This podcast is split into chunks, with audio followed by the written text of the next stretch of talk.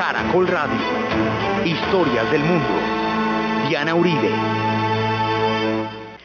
Buenas, les invitamos a los oyentes de Caracol que quieran ponerse en contacto con los programas, llamar al 245-9706, 245-9706 o escribir al email de auribe.hotmail.com, de o la página web www.dianarayauribe.com. Hoy vamos a iniciar unos programas sobre los 50 años de la Revolución Cubana.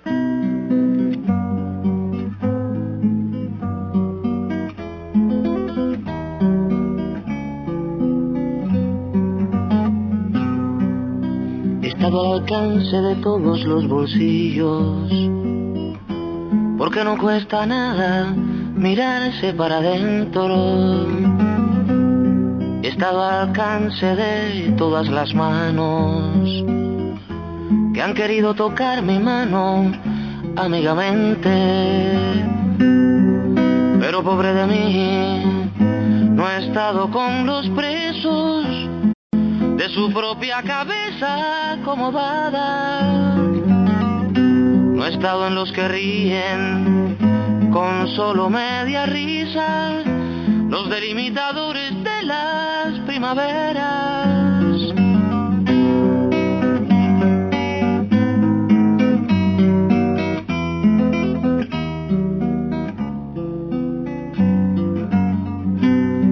No he estado en los archivos ni en las papelerías. Y se me archiva en copias y no en originales. No he estado en los mercados grandes de la palabra, pero he dicho lo mío a tiempo y sonriente. No he estado enumerando las manchas en el sol, pues sé que en una sola mancha cabe el mundo. He procurado ser un gran mortificado, para si mortifico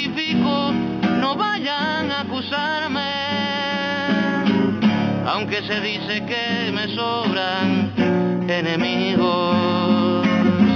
Todo el mundo me escucha, bien quedo cuando canto, porque de lo posible se sabe demasiado.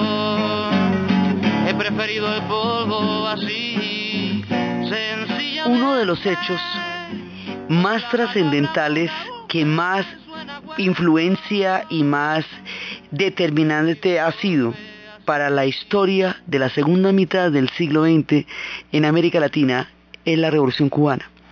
Se cumplen 50 años, el primero de enero se cumple, llegaron, llegó el año 50 de la revolución. Ha pasado mucho tiempo desde entonces. Este hecho histórico dividió al mundo cubano en dos partes. Una diáspora que vive fundamentalmente en la Florida, pero que se encuentra en muchas partes del mundo, y otros que viven en la isla, otros cubanos que viven en la isla, los dos son cubanos. Este hecho creó una serie de significados, de transformaciones muy profundas y por eso es importante recordarlo, porque nuestro destino se vio totalmente afectado por lo que ocurrió en ese momento en la isla ese primero de enero. Entonces, ha pasado mucho tiempo ahora, ya el mundo que le dio origen, terminó, cayó la Guerra Fría, el muro de Berlín, se hundió la Unión Soviética, que pasaron, entraron en el periodo especial, muchas cosas han pasado, llegaron la base, la antigua base de Guantánamo se convirtió en una prisión terrible que se desmonta en, los minutos mismos en los que estamos hablando del tema, eh, una nueva era se está abriendo que habla de una posible distensión entre Estados Unidos y Cuba. Los tiempos de la Guerra Fría han quedado atrás. Hubo una época muy dura de la doctrina de Bush, muy fuerte, que está terminando ahora. Dos huracanes que los han sacudido recientemente y de los cuales se están recuperando. Han pasado muchas cosas, muchas cosas en estos 50 años.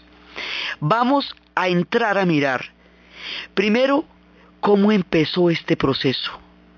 Y luego cómo se ha desenvuelto desde que ocurrió, se consolidó, se convirtió en un hecho histórico hasta nuestros días, hasta la cantidad de cambios que están ocurriendo en el momento mismo en que estamos hablando de ellos.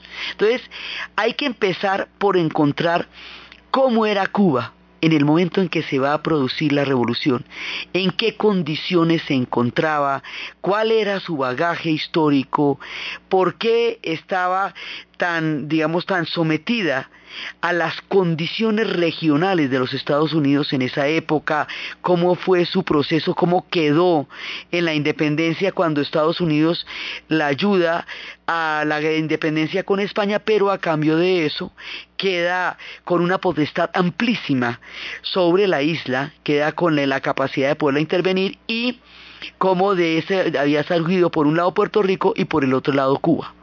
Entonces, resulta que Cuba termina, queda con un nivel de autonomía, digamos, no queda totalmente empeñada como Puerto Rico, pero queda con dos condiciones que son muy complicadas.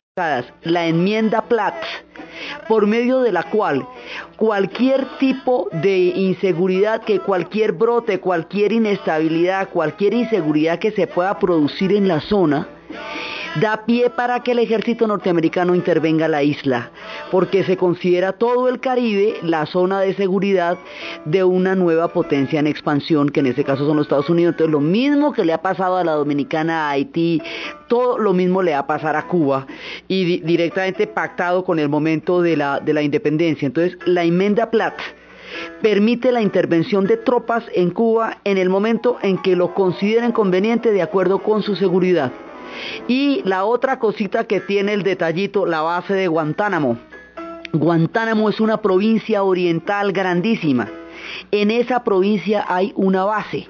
Entonces, cuando uno oye que allá está la gente de, de Al Qaeda, eso están en la base, pero la provincia de Guantánamo es, es una de las provincias más importantes y es muy grande. En esa provincia hay una base. Esa base está en control de los norteamericanos desde el momento mismo en que se pactaron las condiciones de la independencia de Cuba con respecto de España. O sea, con la independencia de Cuba respecto a España, quedó Puerto Rico anexado y Cuba quedó autónoma, sí, pero con las condiciones de la enmienda Platt y la base de Guantánamo, actualmente en la misma condición en que quedó en el momento en que se acabó el imperio español, porque sigue siendo una base norteamericana. En esa base es donde ha tenido lugar esa ignominiosa prisión que hoy se está empezando a desmontar en la era Obama. Entonces, esta misma condición del Caribe que hace que los ejércitos estén supervisando y que haya una autonomía así, pero pues digamos hay independencia pero muy limitada, hace que se forme un ejército que es el que va a guiar esta primera etapa de la historia de Cuba, esta etapa de la, de la Cuba republicana, pero las condiciones mismas del Caribe y las mismas condiciones de Cuba no permiten la formación de una institucionalidad democrática, digamos, no hay una, no, se permite la formación real de un, de un cuerpo de, de Estado que pueda garantizar el rumbo de la isla. Y básicamente los militares van a estar guiando las primeros, estos primeros y finalmente entre todos los golpes de Estado se va a sentar una dictadura. Esa dictadura que se va a sentar es la dictadura de Machado.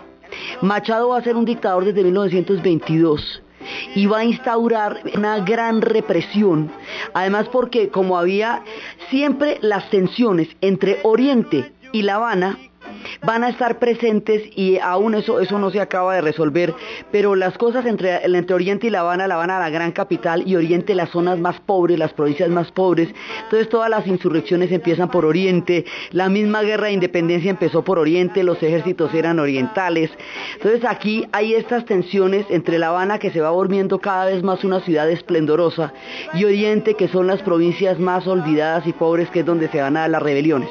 Entre una cosa y otra, con un discurso eh, más o menos populista sube Machado.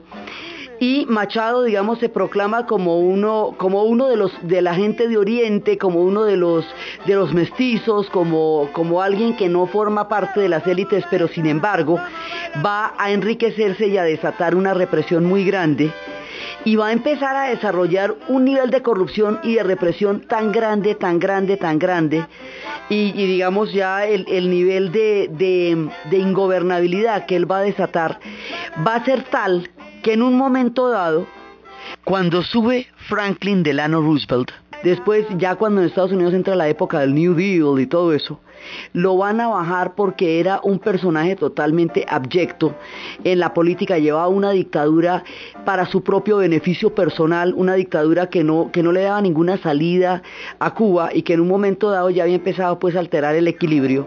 Entonces a él lo, lo van a bajar y se crea un estado de caos en el momento en que lo van a bajar. Y ese caos es aprovechado por un sargento, porque imagínense ustedes que los oficiales, los coroneles, no dormían en los cuarteles, sino que se iban a dormir para su casa. Entonces, ya al otro día llegaban por la mañana. Entonces los cuarteles quedaban en manos de los sargentos.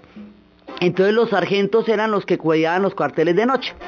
Uno de estos sargentos un día se tomó el poder, llamó a todos los sargentos y dijo que iban a hacer un golpe de Estado y los sargentos eh, se tomaron los cuarteles y cuando acordaron los oficiales se refugiaron en el, en el Hotel Nacional pero no hubo nada que hacer, perdieron la batalla, los sargentos ganaron y subió al poder Fulgencio Batista. Y Fulgencio Batista sube al poder y lo primero, como él es sargento, lo primero que hace es autonombrarse general de una vez y arranca a enriquecerse a la lata, pero se pone este hombre en serio a enriquecerse y él lo mismo sube con un planteamiento en que tiene una raigambre más popular y está en contra de la corrupción y reproduce el mismo tipo de corrupción que tenía Machado y este se le va ir la mano de todo a todo. Este fenómeno de las esperanzas que se corrompen o que o aquellos que suben con un discurso y terminan haciendo otro es muy recurrente en la política del Caribe. Entonces, aquí pasa que Batista, digamos, Batista pesca en río revuelto, aprovecha el desorden y con el poder que tiene como sargento, le hace un golpe de Estado a los generales y se monta en el poder en Cuba. Entonces, él se monta en el poder y su plan de enriquecimiento consiste en permitir todo tipo de negocios ilícitos y sacar tajada de ellos y va, digamos, va creando un lucro sobre un nivel de corrupción estatal generalizada.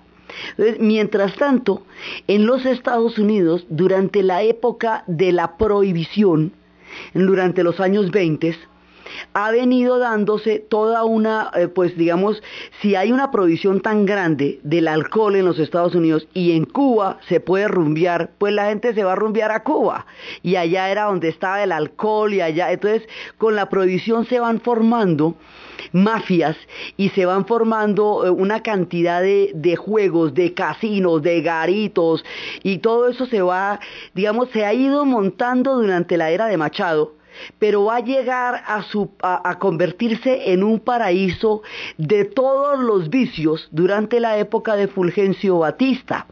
Entonces, Fulgencio Batista es el que va a permitir que todos los garitos funcionen, que todos los prostíbulos tengan todas las licencias necesarias para funcionar y va creando lo que, digamos, este clima de, toda la rumba que se fue formando con la prohibición desde los años 20 que hacía que el alcohol se consiguiera en Cuba, ahí cerquitica a lo que va a ser Miami, por un lado.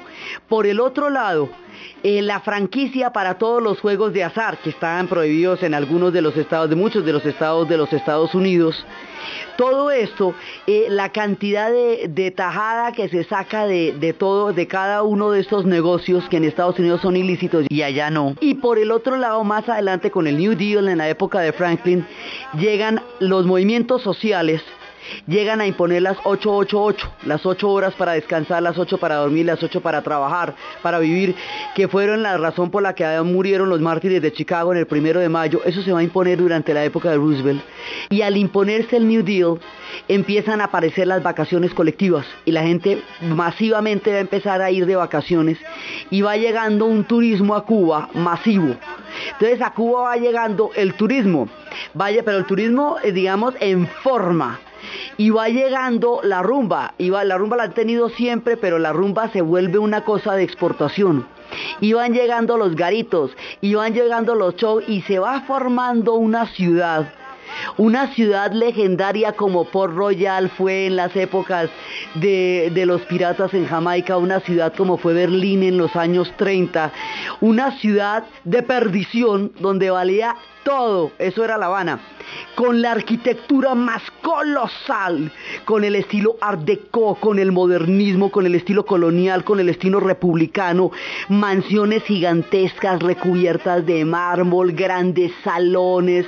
En la época de la música de los grandes salones, es cuando las grandes orquestas, es cuando Damaso Pérez Prado, Casino La Playa, Sonora Matancera, esta, todo, digamos, el Benny Moré, es cuando la época de la gran rumba de La Habana, ahí se gesta uno de los momentos más importantes de toda la música cubana, porque es la época del danzón, es la época del son, es la época de la radio, es cuando la radio sonaba Matamoros y en la radio sonaba el Benny, sonaba los boleros y, y sonaba la gente que el tiempo olvidaría toda la gente de Buenavista, lo que era Mora Portuondo, Ibrahim Ferrer, todo esto sonaban en esa época y la historia los olvida y los va a rescatar a los 90 años Ray Cooder.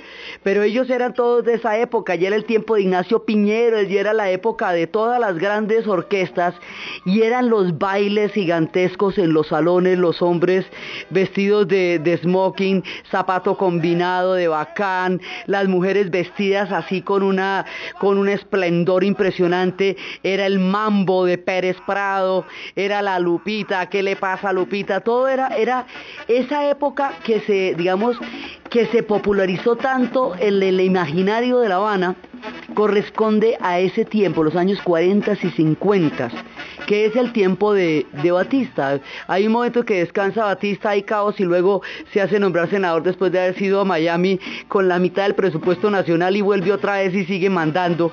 Otra vez llega donde los, los sargentos y les dice, aquí Batista, que si siguen conmigo y que sí, que bueno. Esto se va volviendo, digamos, como una a las orillas del imperio, un puerto libre para todo tipo de vicios se va volviendo en ese momento La Habana y empieza a sentarse una clase privilegiada y rica alrededor de esta Habana que va a crear un barrio en las afueras, un barrio sólido, un barrio arquitectónicamente muy bello que se llama El Vedado. Y se llama Vedado porque entre otras cosas estaba vedado para la mayoría de la población. Ahí era donde vivían, donde vivían los ricos. Las tensiones no solamente entre orientales y entre habaneros, sino entre mulatos negros, blancos y descendientes de españoles son muy fuertes. Porque esta, es una sociedad totalmente segregada la que en ese momento se está produciendo y está en toda la gran rumba y detrás de la gran rumba de La Habana, que eso es una cosa como, como era Manaos en la mitad del Mato Grosso, digamos, esa excelencia del teatro de la ópera donde cantó Caruso y todo eso y detrás un pueblo totalmente llevado a la miseria. Debajo de las grandes fachadas de La Habana, de los gigantescos salones, de la música del Beni, del, de todo el mambo de Pérez Prado, debajo de toda esa luminosidad, de esos lentejuelas de La Habana, detrás de eso había una miseria. Había una miseria, una miseria aterradora, un pueblo sufriendo una represión sistemática y brutal, prostituido, un pueblo, un pueblo pasando aceite en condiciones de verdadera miseria. Entonces estaba la Gran Habana y era lo que el mundo conocía. Era como la capital de un imperio metida en una de las tierras más empobrecidas porque se perdieron los precios del azúcar, entonces tocó vivir de lo que pues del vicio, pues de qué más. Entonces pues todo el mundo tiene que prostituir para poder vivir en esa Habana.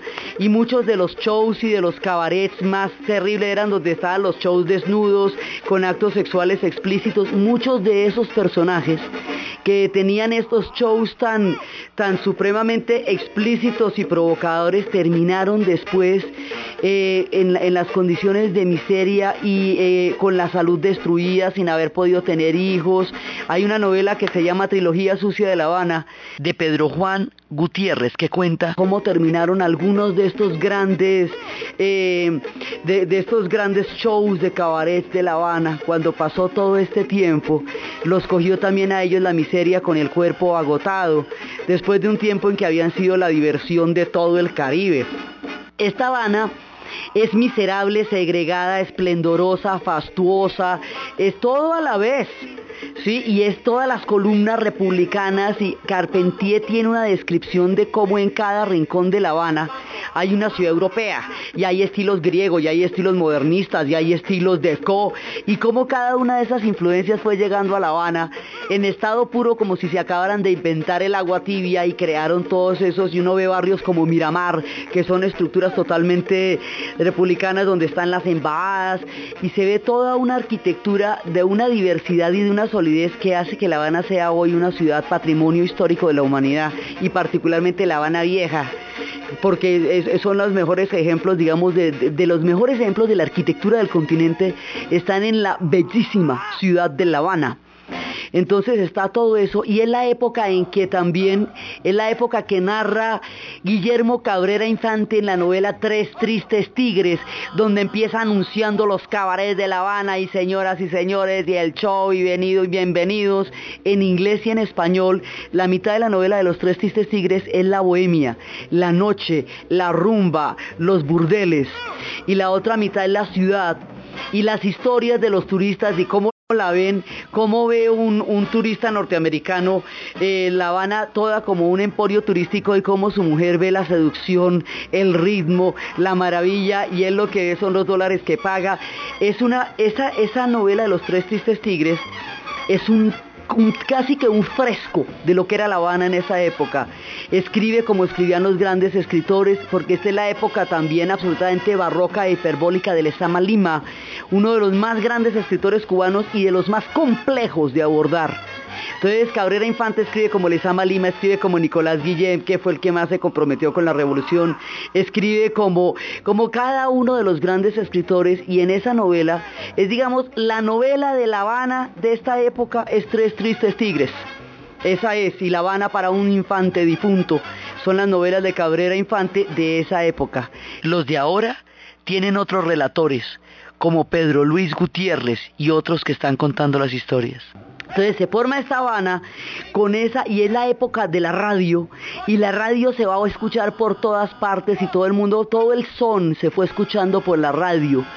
se quedaron conservados en acetatos de pasta de 78 revoluciones, cualquier cantidad de testimonios históricos que gracias a ese acetato se pudieron recuperar porque en, en cintas magnéticas se hubieran perdido, que se limpiaban con pelos de mulata, que era lo que garantizaba que pudiera resbalar la aguja y se fue sacando todo la trova santiaguera y todo el son habanero y todo ese poco a poco todo ese tesoro histórico se ha ido recuperando y todas estas historias la bailó mucha gente y eran lo que pasaba en todas las películas y era el gran esplendor de La Habana y era la época de la matancera y era la época de, en que Celia se va a dar a conocer.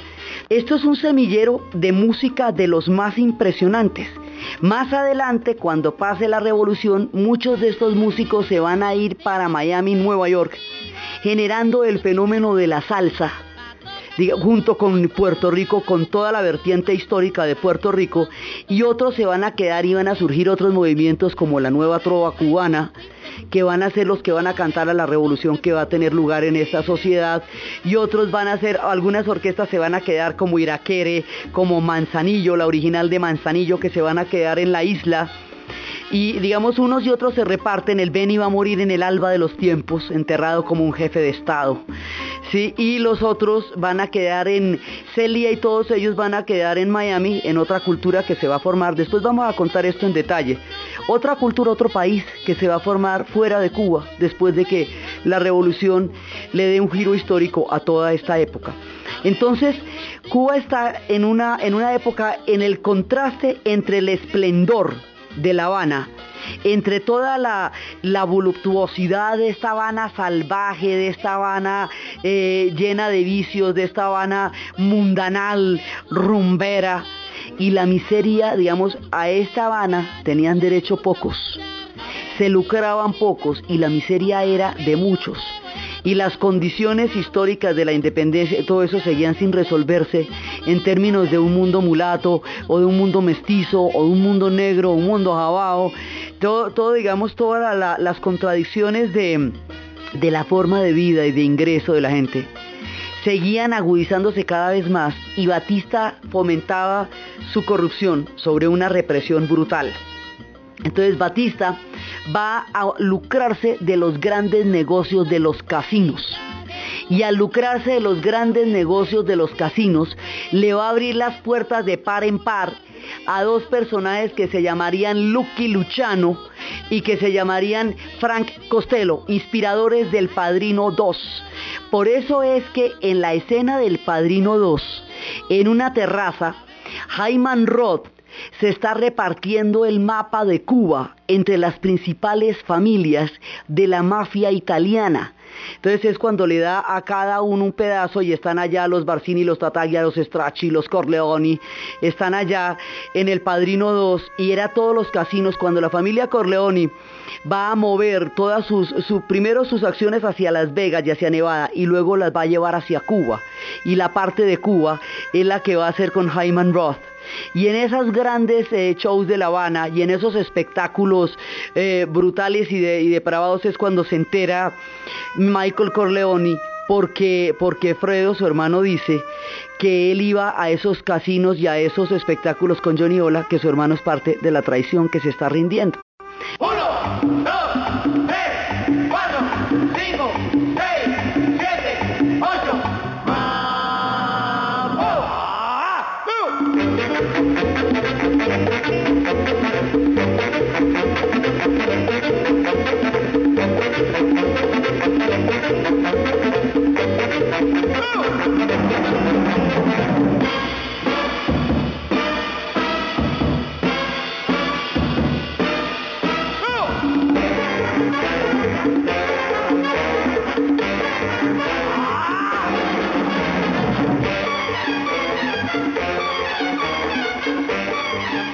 Mientras se baila el mambo y las grandes orquestas eh, eh, están inaugurando los bailes en los grandes salones de La Habana, mientras todo esto está pasando, mientras están los casinos, mientras están los danzones, el, semillero más impresionante de música del continente, porque los sones, la mayoría de las cosas que se recuerdan más entrañablemente son de esta época.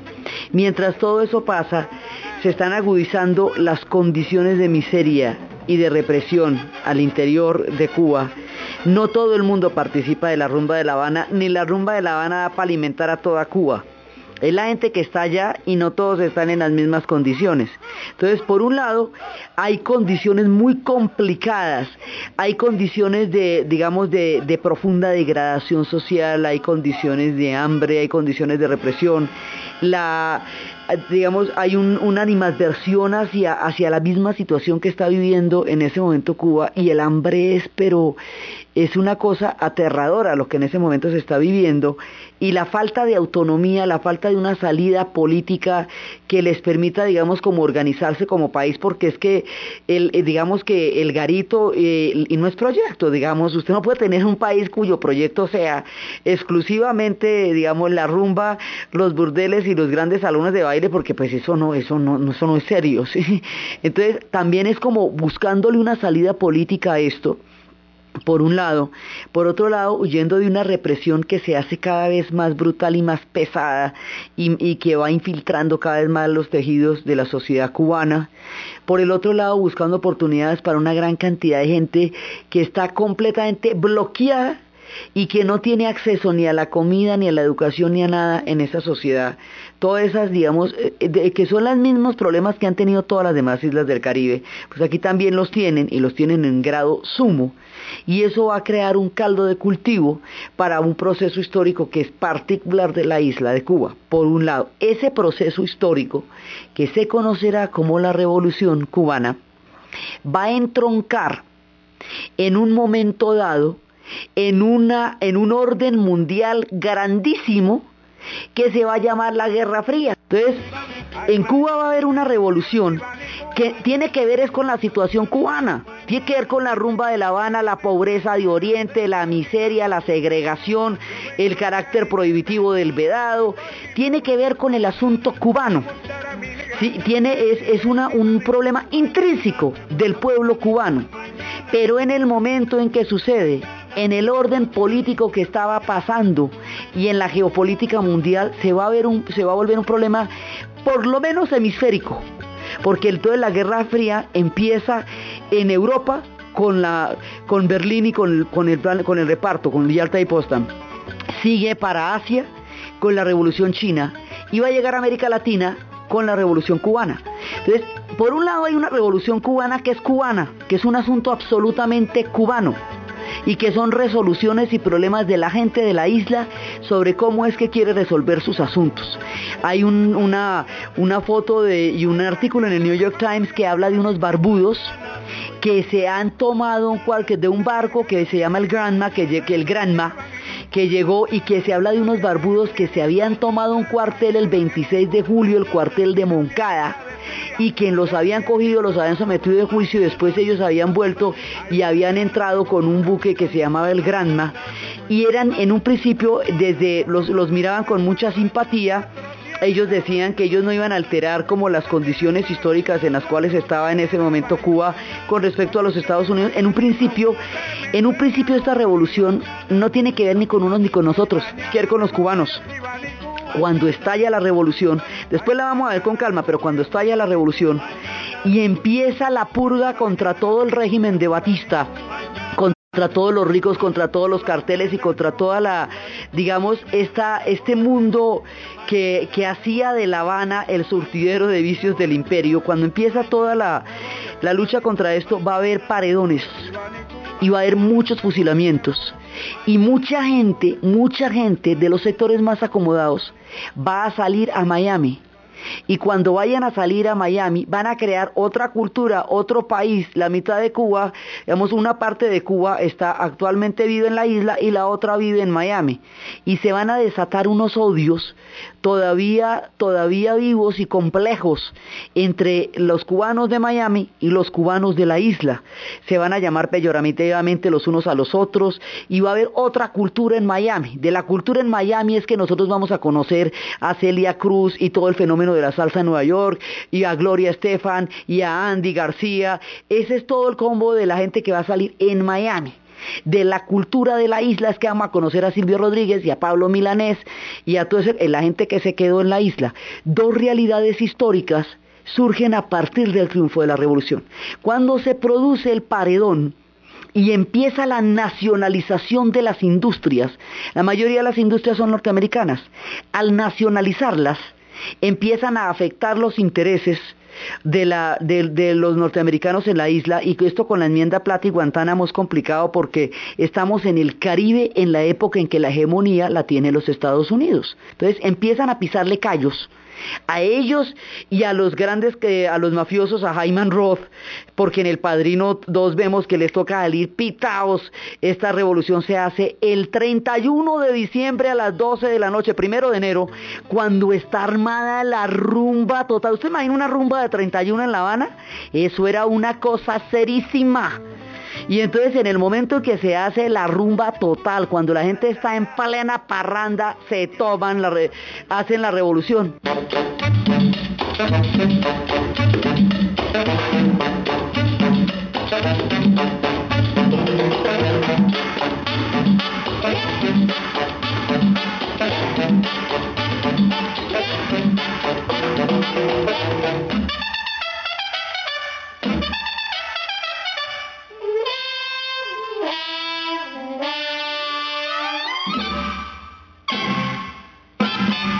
Le pasa a Lupita? ¿Qué le pasa a Lupita? ¿Qué le pasa a esa niña? ¿Y qué es lo que quiere? Bailar. ¿Por qué ella no baila? ¿Qué dice su papá? ¿Qué dice su mamá? Que baile esa niña. Que baile Lupita. Que quiere bailar. Sí, sí.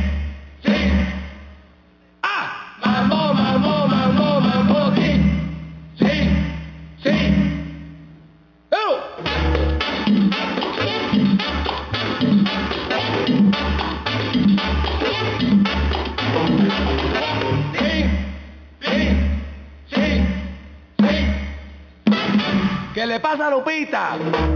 ¿Qué le pasa a Lupita? ¿Qué le pasa a esa niña? ¿Y qué es lo que quiere? Bailar. ¿Por qué ella no baila?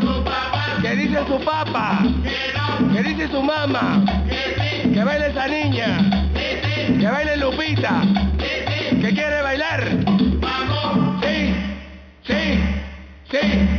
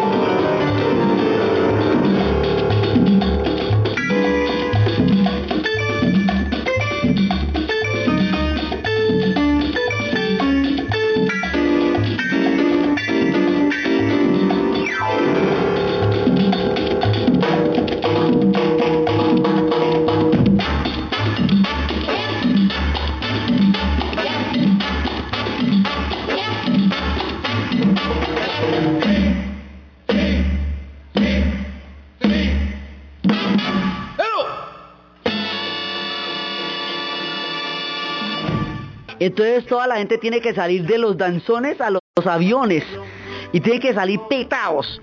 Y después empieza la nacionalización de las industrias de y de las compañías y después empieza el paredón y la purga de una cantidad de gente que de los sectores que se van a ver desplazados por este cambio histórico. El paredón empieza a ser fuertemente criticado por los Estados Unidos y el que les pisen los callos en términos de nacionalización de las compañías y también lo que afecta a todos los carteles de- del juego y todo eso que tiene que salir corriendo, toda la, la parte de la mafia y todo eso, hace que empiece a criticarse esta revolución, empiece a sentirse que esta revolución tiene un carácter que amenaza la estabilidad de la geopolítica de los Estados Unidos en la región. Y estamos en la época todavía vigente la enmienda Platt. Entonces, cuando los Estados Unidos va moviéndose hacia un bloqueo por eso mismo, la Unión Soviética le pone la papaya más grande del mundo. Pero servidita a 90 millas de Miami, la delicia total. La Unión Soviética pone todas las armas y todo a, servicio de Cuba, la acoge en su seno y en contra de los acuerdos de Yalta queda con un enclave a 90 millas de Miami con el cual va a dar toda la lora del mundo.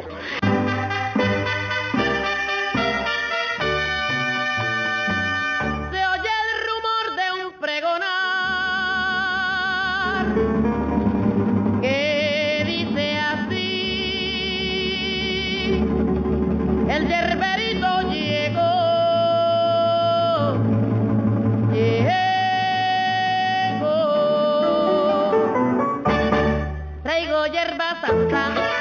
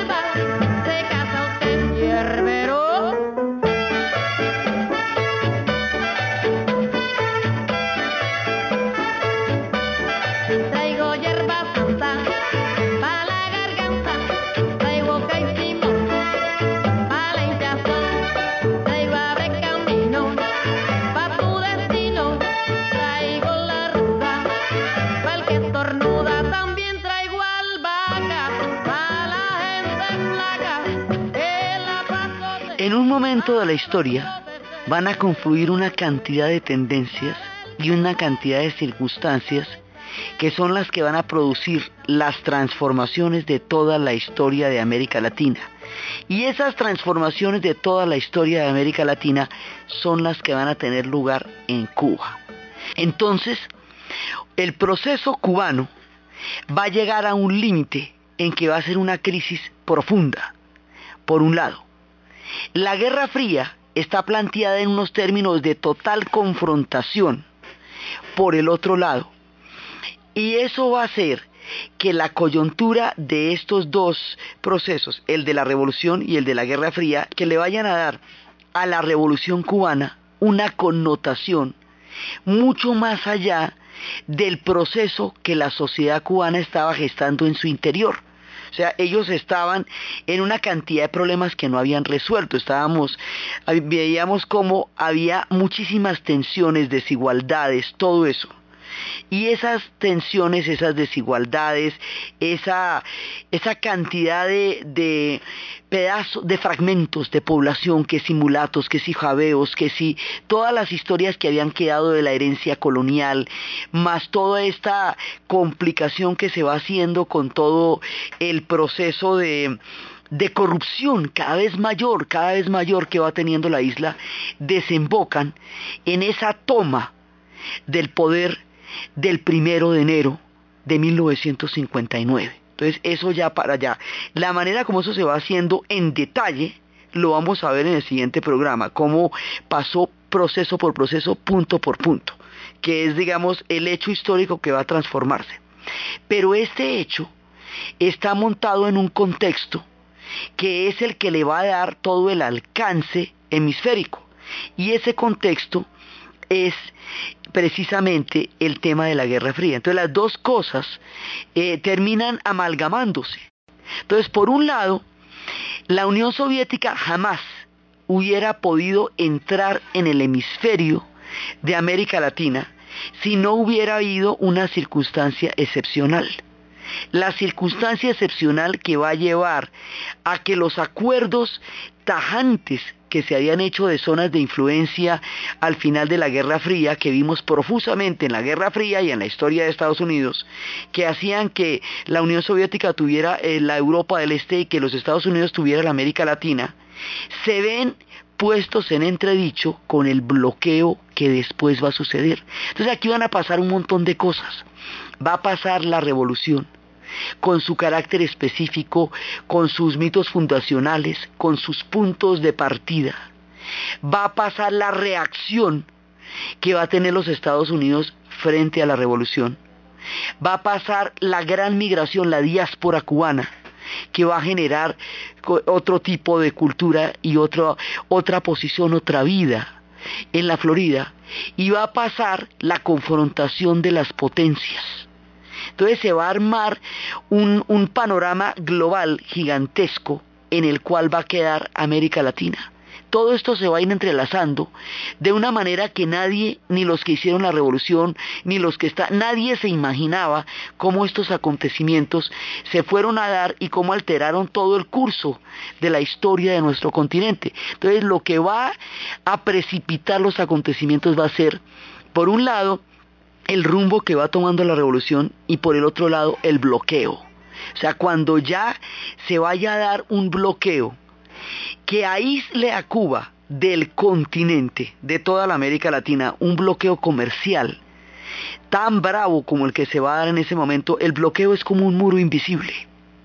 Ese bloqueo es el que le va a dar a la Unión Soviética el espacio militar y geopolítico para tomar a Cuba como una punta de lanza contra los Estados Unidos por su posición geográfica tan cercana de la península de la Florida y de Miami.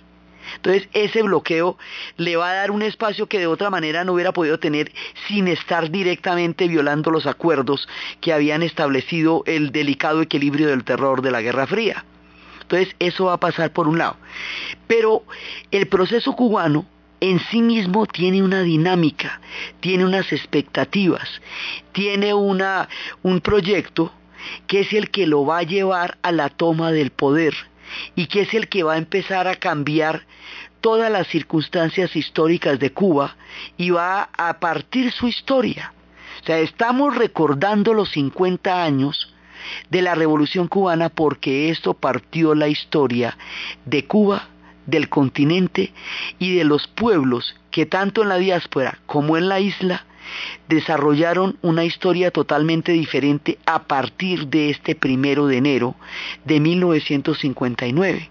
Entonces, la manera como todos esos acontecimientos se van a dar, el detalle, la forma como se, se produjeron, el proyecto en el que estaban, los hitos que, con los que contaron y con los que se apoyaron para crearse, el imaginario histórico que generaron en la isla, la situación de diáspora que generaron en la Florida y en otras partes del mundo, los ecos que va a tener el mundo a partir de este hecho y la forma como la historia se va a transformar tanto que no podemos, eh, digamos, dejar de referirnos a este hecho en cuando estamos hablando de la historia de nuestro continente y cuando estamos hablando de la historia de los dos pueblos, de los dos pueblos hermanos, unos en la Florida, otros en la isla, que a partir de entonces desarrollarán vidas paralelas vidas que en este momento se pueden volver a cruzar dado los cambios de los tiempos, pero que durante mucho tiempo han estado tajantemente divididas por muros, bloqueos, desacuerdos, pero también parentescos, pero también historias comunes. Todos estos acontecimientos tan definitivos son los que estamos recordando en estos 50 años de la revolución y la manera como esto se va a dar la forma específica como esto se va a presentar es lo que vamos a ver en el siguiente programa. Entonces, desde los espacios de los orígenes de la revolución cubana, de la Cuba de los 50, de la dictadura de Batista, de la época de Machado, de los grandes salones de La Habana, de las evocaciones que esto trae, de la toma de Moncada, del momento en que se va a dar el golpe que lleva a la revolución y de las reacciones que eso va a generar y de todos los ecos que van a producir en sus tierras y en nuestro continente en la narración de Ana Uribe, en la producción Jessy Rodríguez y para ustedes feliz fin de semana.